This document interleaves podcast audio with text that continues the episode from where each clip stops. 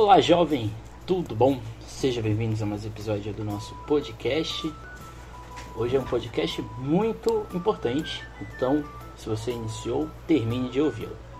Hoje nós vamos falar de sistemas, ou mais especificamente de sistemas que estabelecem um conjunto de ações que vão formar esse mundo antigo e esse mundo medieval.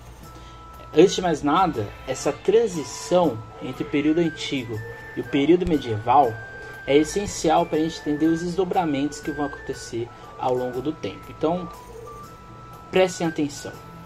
Essa é a verdade. Prestem atenção. Primeiramente, a gente vai começar aqui no, no que a gente chama de sistema asiático ou sistema afroasiático, mas o fato é que é um sistema que vai existir dentro da lógica do Egito, da Mesopotâmia, da Índia e da China. E o que seria esse, esse sistema? Esse sistema é baseado num tripé. O primeiro deles é a ideia de propriedade. Como não existia propriedade privada, o que, que acontecia? Como a gente viu na aula passada, né? Acontecia que você não tinha necessariamente bens individuais. Então tudo era do Estado. Então esse é o primeiro ponto. Esse primeiro tripé ele é baseado no que? Na ideia de que toda a terra existente, todo, toda a construção, todo bem orgânico existente no, no pedaço de terra estava a cargo do rei, do imperador, do faraó, do monarca ali, do, da pessoa que estava ali centralizando esse poder. O segundo ponto desse tripé está exatamente na agricultura.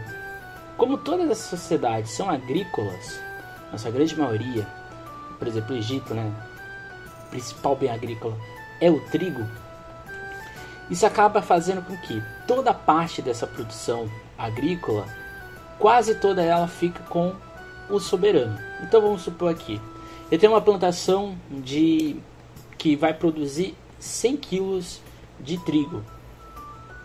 Só que desses 100, tri, é, 100 quilos de trigo, 10%, 10%, ou seja, 10 quilos, vão ficar comigo.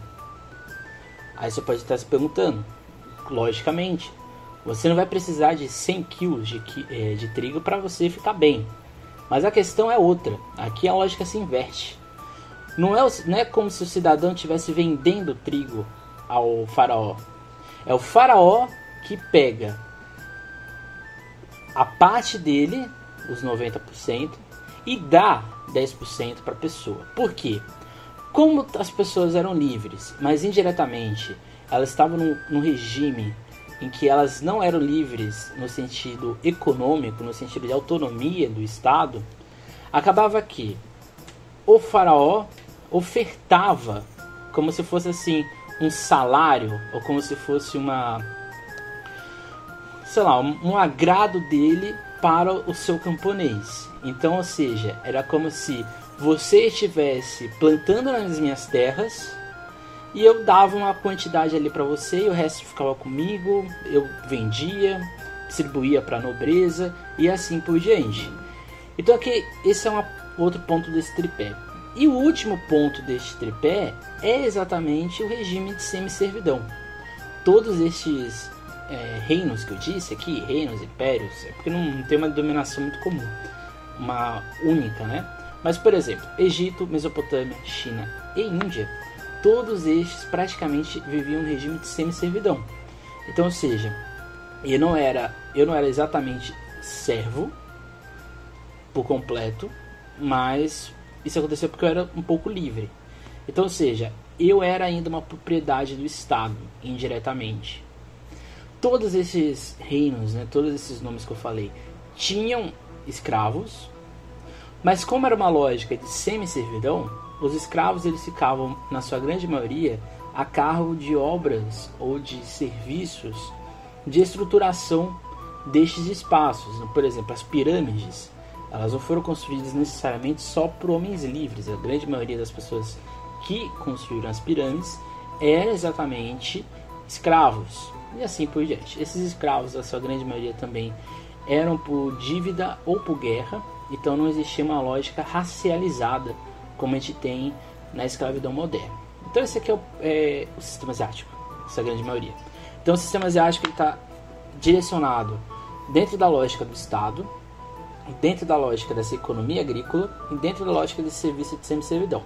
Todos esses, todo esse tripé, eles convergem para um ponto, que é exatamente esse Estado teocrático, principalmente no Egito e na Mesopotâmia, e num Estado centralizado, e aqui tanto para a Índia, China, quanto para o Egito e a Mesopotâmia.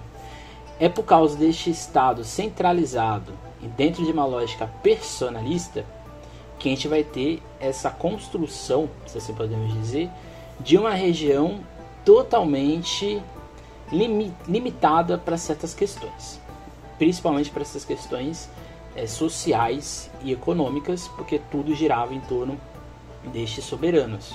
Então, logicamente, se algo acontecesse com esses soberanos, se eles morressem, se eles sofressem um ataque, tudo isso ruía. Foi assim no Egito, foi assim no, nos babilônios, nos caldeus, nos sumérios, foi assim, foi assim com os indianos, só não foi com os chineses porque eles tinham uma organização muito grande. Então, ou seja, nesse sistema asiático, estes quatro elementos aqui, né, Egito, Mesopotâmia, China e Índia, eles se convergem. A exceção, porque todo, toda história tem exceção, são os fenícios que tinham um sistema muito parecido com os gregos, então ele era descentralizado, ele não era centralizado. E os hebreus, porque eles tinham uma organização voltada para rei. Por exemplo, vários reis na verdade. Não era exatamente um polis, mas eram várias várias regiões dentro ali do que a gente chama de Palestina, Israel e assim por diante. Não era um império muito grande os, os, os hebreus, né? Eles não tinham uma, uma organização territorial muito grande, era bem pequeno, mas eles não tinham toda essa lógica de, por exemplo, servidão, porque existia, por exemplo, comércio. Mas aqui não vem ao caso. Próximo sistema é o essencial, que é o sistema escravista. Você pode estar se perguntando, mas sistema escravista não é um sistema moderno? Não. Por isso que a gente vai ter uma aula sobre modernidade. O sistema escravista, ele se divide em dois pontos, porque ele se divide na escravidão grega e na escravidão romana. Mas o fato que é, o fato é que a escravidão é o pilar social, é o pilar de sustentação tanto da Grécia quanto de Roma. De Roma um pouco mais do que do, dos gregos. Uma coisa muito importante é que essa escravidão ela não começa assim como no mundo no sistema asiático. Aqui nesse sistema escravista a escravidão não ocorre por causa de uma inferioridade de um grupo sobre o outro.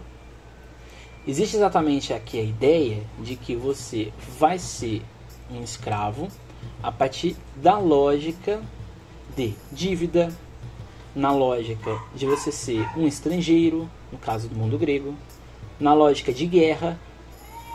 Você pode ter contraído contraído não, você pode ter feito algo fora do padrão ético e cívico, e com isso você vai ser punido com a escravidão e assim por diante. Uma vez que eu sou escravo e eu tenho um filho, esse filho já é automaticamente um escravo. Dentro da sociedade romana, se eu tenho um filho escravo dentro de uma família romana, esse escravo automaticamente também, é, esse meu filho automaticamente vai nascer escravo mas este escravo, filho aqui, vai ser automaticamente também do Estado romano. Então isso aqui é muito importante, que pode diferenciar que é, pode parecer que é uma, uma diferença, mas tem algumas questões ali. Porque quando você nasce dentro de uma família, principalmente se for uma família rica, você tem um filho e ele nasceu dentro dessa família, este filho ele se torna propriedade automaticamente. Então, indiretamente, este filho não é meu. Esse filho é do Estado, porque ele pode ser vendido, por exemplo. Então isso aqui é muito importante, ok? Vou falar primeiro do mundo grego, que é um pouco mais simples. O mundo grego ele vai se estruturar dentro de uma lógica escravista, exatamente por causa do avanço da propriedade privada, que a gente viu na aula passada também. Essa propriedade privada vai fazer com que o camponês médio principalmente, mas o camponês ali que tinha um pouco de terra e tinha, sobrava um pouco de gasto, vai fazer com que ele possibilite ou que crie-se a possibilidade de ele fazer o que? De ele vender, comprar alguém para fazer o serviço que ele não queria. Isso aqui é muito mais visível no mundo ateniense. No mundo ateniense, trabalhar era um sinônimo de problema. Você, se você trabalhar, significava que você usava sua força, e com isso você usava menos o seu intelecto, e utilizando a sua força, você era inferior aos demais, porque você não participava do que? Da vida pública. Então trabalhar, fazer o serviço braçal não era uma coisa muito comum ou não era muito valorizado no mundo ateniense. O que era valorizado? Era exatamente a ideia, a filosofia, o questionar a sociedade. Então esse trabalho braçal eu poderia comprar alguém para fazer isso. Então a escravidão grega, assim como a romana, é parecida nesse sentido com a escravidão moderna, porque nesses dois específicos, essa pessoa que estava em condição de escravidão, ela não tinha o que? Autonomia, ela não tinha direitos de liberdade, ela não tinha o que? Direitos democráticos. Então essa democracia grega era fundada exatamente na escravidão. Essa escravidão no mundo grego, ela era praticamente exclusiva dos estrangeiros, no caso chamado no mundo ateniense de metecos. Por que os estrangeiros? Os estrangeiros eles não eram cidadãos, eles não tinham direito de voz, e eles não tinham direitos políticos e nem de, opini de opinião em nada. Então o que restava para eles? Ou a morte, ou se rebelar, ou aceitar essa condição que foi o que? Imposta perante eles. Quer dizer que todo estrangeiro era escravo? Não, não necessariamente. Se tinha estrangeiros que tinham exatamente uma certa liberdade, mas eles não tinham que? Direitos. Era assim todo mundo grego? Não. Cada polis, cada região grega tinha uma realidade distinta. Por exemplo, em Esparta a escravidão não era tão forte. Porque o mundo espartano, por ele ser uma oligarquia, por ele estar sempre ligado em grandes famílias, acabava que a escravidão não era o pilar do mundo espartano. Mas é diferente, por exemplo, das cidades que tinham ou necessitavam de força braçal.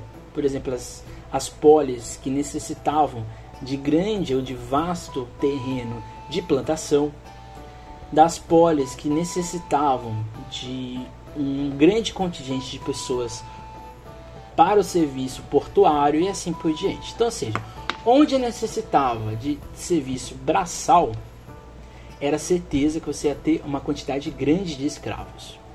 Então, esse é um ponto muito importante. Dentro, dessa, dentro desse mundo grego, você poderia ser liberto, é uma possibilidade, mas era uma liberdade também limitada, porque você ficava livre, mas mesmo assim você não era um cidadão, porque na grande maioria você era exatamente uma pessoa, como posso falar, como posso dizer, você ainda era um estrangeiro, mesmo você sendo liberto da sua condição de ser escravo. Nesse período, no caso, no mundo grego, a escravidão ela vai ganhar uma outra forma no, no período. No período de Solo, lá em 594 mais ou menos. E nesse período a gente vai ter exatamente a abolição da escravidão por dívidas, mas não da escravidão é, de pessoas estrangeiras, tá? Isso aqui é importante porque, como a gente pôde perceber aqui nesse mundo grego, a escravidão, diferente da escravidão do mundo asiático, aqui a escravidão ela estava direcionada a você não ter direitos. Então acabava que metade, menos da metade da população grega tinha liberdade, homens, mães, pais, filhos de puro sangue, aqui pensando em Atenas, tá? Ateniense, ou seja, puro sangue grego. E o que existia de fora, né, esses escravos, a sua grande maioria estrangeiros, estrangeiros aqui também é muito bom pontuar, normalmente eram estrangeiros de guerra, tá?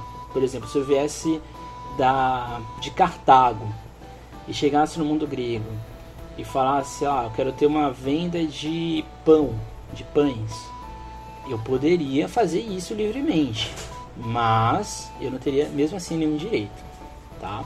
Então isso aqui é importante a gente frisar. Essa é a diferença do mundo grego, porque o mundo romano é o oposto. O mundo romano, toda a estrutura do Império Romano era baseada na lógica escravista. Então não existia um meio termo. Ou você era escravo ou você era livre. Em todo o mundo grego, tá? Isso aqui é muito importante. Grego não, romano. No mundo romano existiam possibilidades de você ser escravo. A principal delas era por dívida, principalmente no período republicano, ou seja, esse período ali que vai ter os cônsuls, o senado com poder quase que centralizado. Nessa lógica, você ser escravo por contração de dívidas, você poderia ser escravo para o resto da vida, porque dependendo da dívida que você tinha, você poderia comprar ela, se você poderia dizer, ou não. Mas pode estar se perguntando, né? mas não seria mais fácil prender essa pessoa? Não, porque embora existisse já uma ideia de prisão, a prisão não era muito. não era o melhor caminho. Era melhor você privar a pessoa de liberdade e fazer ela pagar o que ela está devendo, do que necessariamente você prender ela, porque ela não teria condições exatamente de pagar essa dívida. Então isso era muito comum tá, no, mundo, no mundo romano. Você poderia ter contraído essa dívida você se tornaria um escravo e dependendo da situação você poderia se libertar dessa condição. Mas a grosso modo, quando a escravidão vai ter um boom no mundo romano, vai ser exatamente com as guerras, principalmente as guerras do Senhor, no caso de Júlio César. Só que um pouco antes dessa lógica, essa escravidão de dívida, ela vai ter momentos e ela vai com ao longo do tempo também deixar de existir, mas daqui a pouco falo disso. A escravidão de estrangeiros, ela era exclusivamente de guerra. Então Roma chegava numa região, dominava, você se tornava praticamente ou automaticamente um escravo. Você não era servo, você era escravo. Então você era vendido. O escravo dentro da sociedade romana, ele passava por vários tipos. Existia o escravo de terra, que era esse escravo que tinha uma condição um pouco pior, porque ele tinha que exclusivamente estar tá dentro da lógica do trabalho braçal. Existiam os escravos de venda, que era um, um tipo de escravidão um pouco mais não tranquila, mas pelo menos você estava numa lógica de interação social, se assim podemos dizer. Você poderia ser escravo de uma família e aqui famílias dos mais variados tipos. Podia ser uma família de condição mais simples, que teria ali um escravo e esse escravo praticamente faria tudo para essa família. Podia ser uma família de um magistrado que não é tão, não é tão rico, mas ele tem ali alguns escravos para fazer alguns serviços. Ou os escravos de famílias, aí sim, da elite romana. E aí você seria um super escravo, porque você praticamente tinha, teria um cabo específico dentro dessa casa porque eram vários escravos. E existiam os escravos do Estado, que eram escravos que estavam em serviços públicos ou outros serviços. Como eu disse anteriormente, quando uma criança nascia de pais escravos em condição de escravidão, ela automaticamente nascia dentro do, da propriedade romana. Então existiam vários tipos de escravos no mundo da sociedade de Roma, porque é diferente do mundo grego, porque como na Grécia cada polis tinha o seu sistema de lógica de escravidão, isso fazia uma diferença muito grande. Por que a escravidão por dívida é diferente? Porque a escravidão por dívida ela vai ser abolida a partir do ano de 367 a.C em que ela está inserida dentro das várias revoltas plebeias. Existiam praticamente dois grupos dentro do mundo é, romano, que eram vamos dizer assim, rivalizados, que era exatamente você ser patrício, que era a elite, ou ser plebeu, que era ralé. E normalmente a contração de dívidas era exclusiva dos plebeus. Se você fosse patrício e contrair uma dívida, você não seria escravo. Pelo contrário, você daria-se um jeito ali. Os plebeus, quando eles começam a reivindicar, quando eles começam a pedir direitos, principalmente ali nas leis das doze tábuas, eles vão pedindo que, por exemplo, os patrícios casassem com plebeus, que os casamentos pudessem ser uma forma de acessão social e participação política. Mas ainda existia a lógica da escravidão por dívida. Então, assim, em 317, a partir de uma revolta dos plebeus, vai ser instituída a lei Licínia Sextia, e essa lei é, excluía a ideia do fim da escravidão por dívida. Então, assim, os plebeus puderam ter maior, ampl, é, maior amplitude na sociedade romana, porque já podiam casar com patrícios, já poderiam ascender socialmente, e agora não precisavam se preocupar em contrair dívidas e assim por diante ser escravos. Isso aqui vai acontecer ali no período eh, na transição do império da república para o império, mas principalmente no período republicano, ok? Então isso aqui é importante porque esses tribunos, esses plebeus vão exatamente reformular a lógica de escravidão no mundo romano. Mas o fato é que a escravidão ela vai ganhar força no império, é na fase imperial que a escravidão vai ser essencial. E a escravidão ela era a base, um pilar do mundo romano, porque tudo tinha que passar por um escravo. Era comum no mundo romano escravo ser professor, o escravo se participar dos templos, dos espaços é, de, vamos dizer assim, magistratura, dos direitos, as leis. Era comum os escravos serem os escritores, os escribas, era comum. E assim você vai, vai ter, por exemplo, escravos de luxo, se assim podemos dizer, que são os escravos de, de corte. Por exemplo, eu sou o, sei lá, eu sou imperador de Roma. Eu tenho um escravo pessoal meu. E era comum também esse escravo ser é, libertado ao fim da vida do seu senhor. Era comum principalmente nas famílias ricas romanas. E esse escravo ele era liberto ao fim da vida dele, ele deixava ali uma quantia, normalmente por escravo, e assim ele seria liberto. O escravo que fosse libertado, ele se tornava um cliente, que era a base da base, a ralé da ralé de Roma, e se você fosse um escravo, no caso, e tivesse um filho e você se tornasse liberto, esse filho nasceria livre. Ele não, não nasceria dentro de uma lógica aí, portanto, hierarquizada. Então, esse aqui foi a escravidão no mundo antigo, no mundo romano.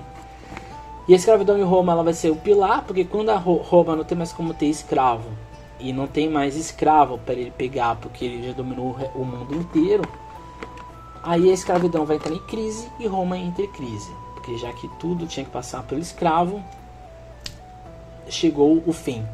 Então essa aqui é a escravidão.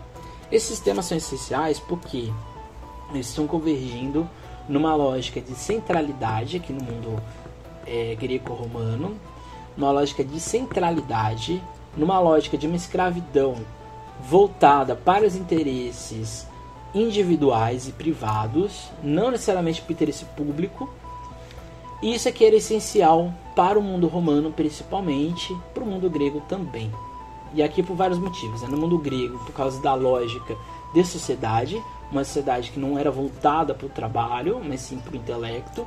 Isso gerou-se por, por osmose, se podemos dizer, uma corte de escravos, a sua grande maioria de estrangeiros, bárbaros, na visão dos gregos, que a gente já viu que é um termo errado, mas é o que eles utilizavam. E no mundo romano, essa escravidão ela tinha como grande compromisso estruturar toda a sociedade romana. Tudo que existia, tudo no mundo romano passava por um escravo, seja uma lei, seja um trabalho de construção pública. Então, isso aqui é essencial.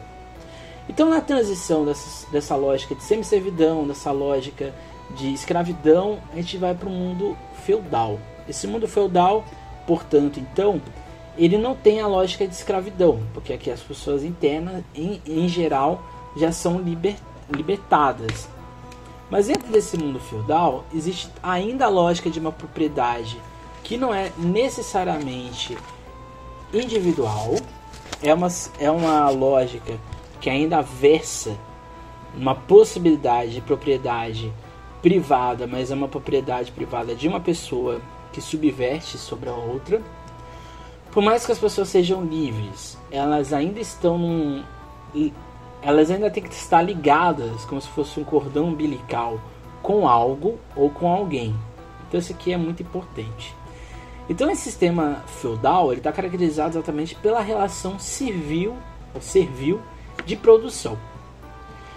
Aí você pode estar se perguntando, então não é igual a, a, o sistema asiático? Não, porque no sistema asiático, se lembre, as terras elas eram do Estado. Aqui no sistema feudal, a terra é do senhor feudal, que está na terra de um soberano. Por exemplo, pegar aqui a França. Eu tenho, uma eu tenho um, um feudo na região de Champagne. Eu tenho lá esse feudo. Esse feudo está numa propriedade do, de um rei, porque o rei não existe, ele só não, ele só não governa. E essa propriedade é minha. Então ela é, ela é o meu bem pessoal.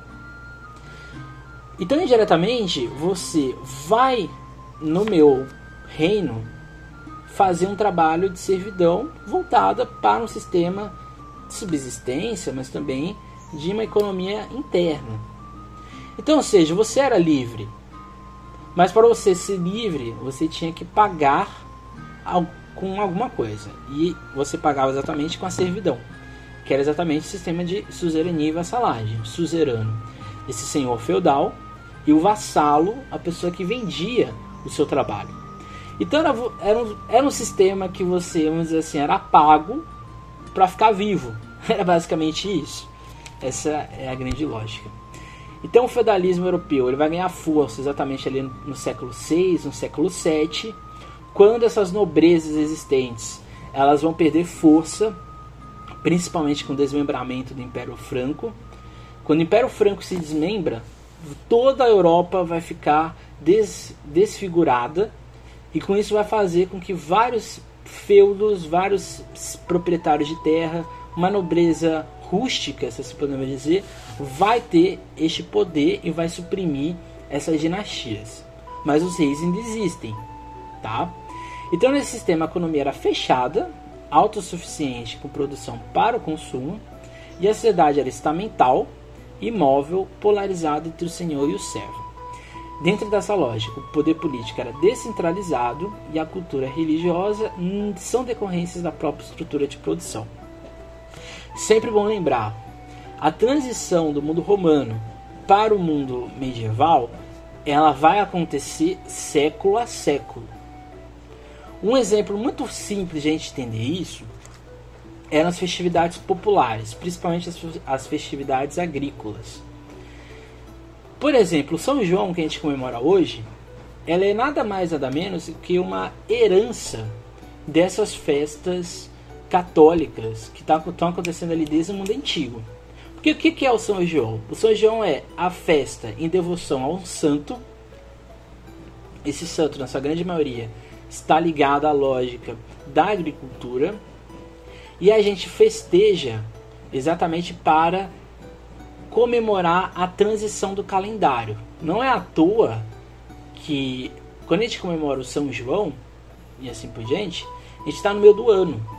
E o meio do ano, normalmente, nos países do norte, é a transição do período de produção agrícola. Então, ou seja, essas festas populares eram comuns ainda na Europa, principalmente nesse período ali antes da Quaresma, no período do que era a Páscoa, no período que era o que a gente chamaria de Natal, porque não existia Natal nessa época. Então, ou seja, essas festividades elas duravam semanas, elas duravam dias. E elas tinham exatamente o compromisso de fazer esse grande ritual. Mas, com o tempo, essas festividades elas vão sendo abafadas pela igreja. Porque a igreja vai construindo todo o seu pensamento. E outra coisa muito importante, né? Quando a gente fala que uma sociedade estamental, imóvel, é porque a igreja está pouco a pouco criando essa realidade. A igreja não vai ser soberana desde o início. Porque a própria igreja, ela vai ter que exatamente criar suas normas, criar suas leis, criar os seus dogmas, os seus pecados e assim por diante. Então, ou seja, tudo na Europa, né, nesse período medieval, é processo. Por isso que dura tanto tempo, porque não é de um dia para o outro. Até as pessoas serem podadas, demorou muito, ok? Então, o imobilismo do feudalismo levou à destruição a partir dos, das fugas dos servos e do nascimento de uma estrutura dinâmica comercial pré-capitalista, que é o fim do período feudal. Porque quando as pessoas vão percebendo, e aqui principalmente no período da, depois da peste bubônica, né, da peste negra, depois desse período, as pessoas passam a ter uma outra visão, inclusive delas dentro de sociedade. Por quê? Não tem terra, porque vai, entrar, vai ter uma crise de terra na Europa ali nos séculos 13, 14. Não tem produção, as pessoas estão morrendo de fome, as pessoas não têm condições mais de ficar naquele feudo. Porque como era tudo descentralizado, não existia uma lógica é, de integração econômica. Então as pessoas vão percebendo que aquele feudo ali era furada. Então elas vão pouco a pouco saindo dessa lógica feudal, vão pouco a pouco se estruturando economicamente, isso vai fazer com que o feudo perca força, essa propriedade que era antes coletivizada e era uma propriedade exclusiva do senhor feudal, vai pouco a pouco sendo também uma propriedade individual destes indivíduos, né, destes cidadãos. E aqui vão, vão acontecer várias coisas, né, porque vai, vai começar a existir os ofícios, as pessoas vão começar a trabalhar em serviços, por exemplo, de roupa, de alvenaria, de, por exemplo, é, de sapatos e assim por diante. Pode parecer simples, mas na época ela era o, vamos dizer assim, o, a base econômica destes pequenos proprietários. E com isso o feudo vai ruir e esse sistema feudal deixa de existir. Então qual é a grande diferença do sistema feudal para o sistema antigo? E aqui englobando tudo. A escravidão. No mundo medieval não existia o escravo, ele existia, mas ele não era a força motriz. A força motriz era o sistema de vassalagem. Era esse sistema de venda do trabalho em troca de proteção, em troca de um espaço de moradia e assim por diante. Outra coisa importante que se antes no Império Romano existia uma lógica centralizada, agora existe uma lógica descentralizada nestes feudos. Então a economia é descentralizada, a sociedade ela é totalmente imóvel, diferente do mundo romano, que você poderia ter algumas ascensões. Então isso aqui é essencial. Então, assim como no mundo, assim como o mundo romano vai entrar em ruína por causa de uma lógica de do fim da escravidão, né, ou seja, da força de trabalho, aqui no mundo medieval a gente também vai ter o fim do mundo medieval por causa da força de trabalho. Porque quando o servo diz, peraí, você está explorando meu trabalho e eu não estou recebendo nada por isso, ele vai exatamente o que? Romper a lógica feudal e com isso ele quebra o sistema. E a gente vai para a ideia de modernidade, que é o tema da nossa aula de amanhã. Então, esse foi o nosso podcast, um podcast essencial, que eu estou falando disso há muito tempo, nas aulas, né? Na aula de, gre de greco-romano que está lá no YouTube para você assistir. E na aula da semana passada, né, nas duas aulas na verdade, tanto na aula de afroasiática quanto na aula do MIT. Nessas três aulas, e aqui a gente fecha isso, porque a gente está aí há duas semanas falando desse sistema é, antigo e é um sistema fundamental. Eu acho que esse podcast é essencial para a prova de vocês. Então, sem falsas modéstias, ouça esse áudio com atenção, faça os fechamentos que você achar necessário Coloque isso no seu cronograma caso você não tenha entendido. E qualquer dúvida é só entrar na sala amanhã a partir das 5 horas da tarde no nosso plantão de dúvidas. É isso, gente. Até mais. Tchau. E nunca esqueçam de estudar.